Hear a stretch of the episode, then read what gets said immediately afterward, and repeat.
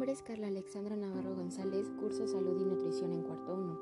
En este podcast te voy a contar acerca del libro Adelgazando con la cabeza por Joana García y Doberto Dalí. Bueno, como bien se sabe, una alimentación saludable y equilibrada es fundamental para el estado de salud del ser humano y es un determinante para un correcto funcionamiento del organismo, un buen crecimiento, una óptima capacidad de aprendizaje, buena comunicación y socialización, además para adaptarse a nuevos ambientes y personas, un correcto desarrollo psicomotor en general, además de prevenir factores de riesgo que influyen en la aparición de algunas enfermedades. Este libro habla sobre las causas que a veces nos, impiden adelgazar y mejorar nuestra salud, ya que plantea que el sobrepeso es resultado de un conflicto multifactorial que no tiene que ver solo con la alimentación, es decir, se ocultan miedos, emociones, culpas y prejuicios. Además de que este libro nos ayuda a descubrir y resolver los conflictos internos y transgeneracionales con el fin de mejorar nuestro metabolismo y definir un plan de alimentación. Adelgazar con la cabeza cuenta con tres capítulos que están desarrollados en subtemas.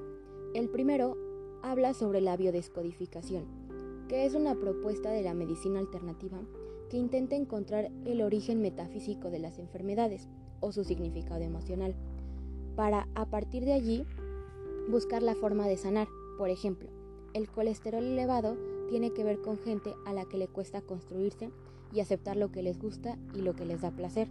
O la hipoglucemia, que es una baja de azúcar que aparece cuando las personas perciben la vida como una carga que abruma. O el sobrepeso, que son sentimientos de miedo y desprotección, es decir, que las personas compensan sus carencias afectivas o sexuales a través de la comida. Ahora bien, también habla sobre cómo la infancia y el árbol genealógico influyen en nuestra vida. El segundo capítulo habla sobre el metabolismo y la alimentación. En este apartado nos menciona sobre la importancia de comer de todo de manera moderada. No se trata de dieta. El capítulo desglosa los macronutrientes proteínas, grasas, carbohidratos, vitaminas, minerales, jugos, lácteos, y de hecho cuenta con menús saludables y menús vegetarianos en caso de no consumir alimentos de origen animal.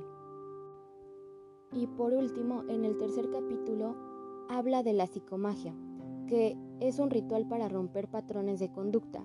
El libro incluye todo tipo de rituales, para el sobrepeso, el amor, el dinero, etc.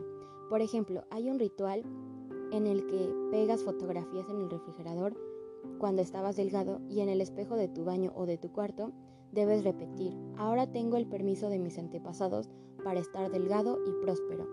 Sin duda, es un libro que recomiendo ampliamente, porque si no cuidas tu cuerpo, ¿dónde vas a vivir? Mantener el cuerpo en buena salud es un deber, de lo contrario no podremos mantener nuestra mente fuerte y clara.